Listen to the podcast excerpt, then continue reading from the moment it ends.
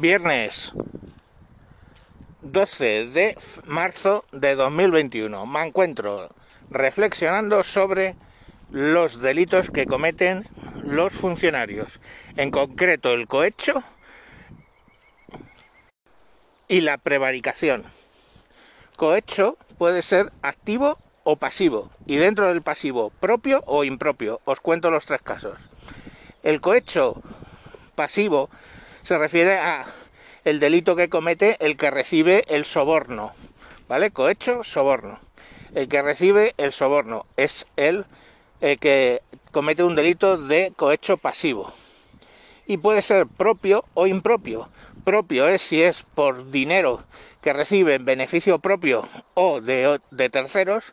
Por ejemplo, un funcionario recibe 10 euros porque se los va a quedar él para sus sus cosas y para mover para mover por ejemplo un papel vale oye toma 10 euritos para que mi sentencia o mi papel corra más que los del resto.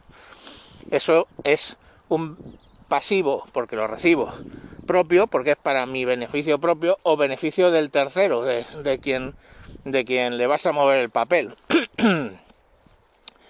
También puede ser impropio un cohecho de pasivo impropio.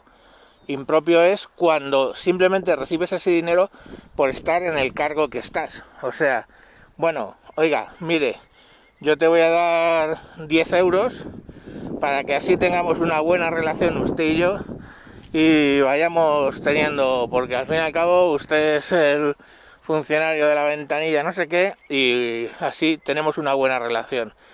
Ahí, en principio, como no se ve que el beneficio sea, digamos, propio, que va a conseguir algo, pues se, dice impropio, ¿vale? Pero vamos, lo normal suele ser pasivo propio. Lo que, lo que hace un alcalde, oye, toma, eh, te doy un 3% de la, de la obra eh, si me tramitas la licencia. Pues es pasivo, está recibiendo el funcionario el, el soborno y es propio porque el beneficio es para él o para el dueño de la... O sea, porque hay una motivación, ¿no? Para él o para el dueño de la, de la obra, etcétera. ¿Qué es el cohecho activo? El cohecho activo se refiere al delito que comete el, eh, el sobornador, ¿vale? Ese constructor que da el dinero comete delito de cohecho, cohecho activo. ¿Vale? Y el, alcalde comete delito de cohecho pasivo. Entonces, ¿qué tipo de, de delito va a cometer siempre un funcionario? El de cohecho pasivo. Vamos con la prevaricación, que eso mola más y es el arma definitiva contra eh, muchos funcionarios que están endiosados en un momento dado por el hecho de serlos, ¿no? Cuando tú te sabes que vas a tener trabajo por el resto de tu vida y que para que te echen básicamente te tiene que echar el ministerio, o sea, perdón, el Consejo de Ministros en pleno, pues claro, eso genera eh, que, bueno, eh, cierto nivel de endiosamiento, pero vamos, a todos los niveles, ¿eh? no hablamos del nivel 30, del 30 para abajo el hecho de saberte sobre lo divino y sobre lo humano, pues eh, comete que a veces tomes decisiones que caen en la prevaricación. ¿Y qué es prevaricación? Prevaricación es tomar una decisión eh, administrativa, ¿no? De funcionario, a sabiendas de que es incorrecta. ¿Vale? A sabiendas de que es incorrecta. Lo típico, Fulano, ah, fulano es el que me rayó el coche el otro día. Pues vale, te deniego, qué sé yo, el certificado de empadronamiento. Sí, cabrón, porque fuiste el que me rayaste el coche y no me dejaste una nota, lo sé. Pues eso es prevaricación. Está tomando una decisión, no registrarle el empadronamiento, eh, no registrarle el empadronamiento por un motivo incorrecto, ¿vale? Y a sabiendas de que lo está haciendo. O sea, lógicamente él sabe ¿eh? que, que el motivo que le está dando es incorrecto. Porque, claro, si el motivo no es incorrecto, decir, oiga, que le falta a usted aquí un sello, pues no es prevaricación. Si el motivo es correcto, oye, es que te estás saltando tal norma eh, porque lo que sea, pues bien. Pero sabiendo que se está tomando una decisión incorrecta, es prevaricación.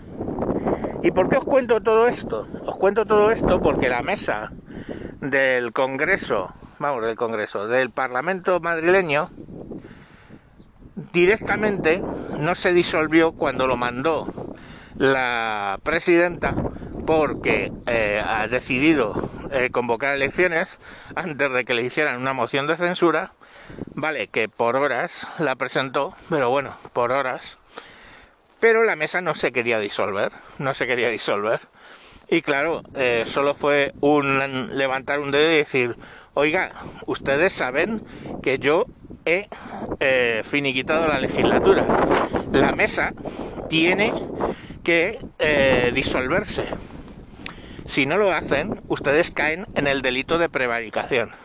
Y claro, lógicamente les faltó tiempo para disolverse. Entonces, entiendo que sí que va a haber elecciones eh, en función de lo que digan probablemente el Tribunal Superior de Justicia de la Comunidad de Madrid. Pero vamos, eh, que tiene que fallar a favor de, eh, o sea, a razón de si es efectiva o no la disolución de, la legislatura, en el momento que lo hizo la presidenta, o pues lógicamente eh, le han podido presentar moción de censura antes de la publicación de, eso en el boletín oficial de la Comunidad de Madrid. Como veis, esto es una...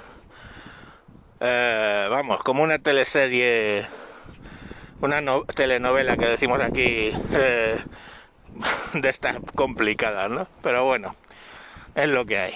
Ahí tenemos y bueno, pues ahora sabéis cuáles son los dos principales delitos que puede cometer un funcionario y bueno, pues en un momento dado entenderéis lo que se publique en las noticias.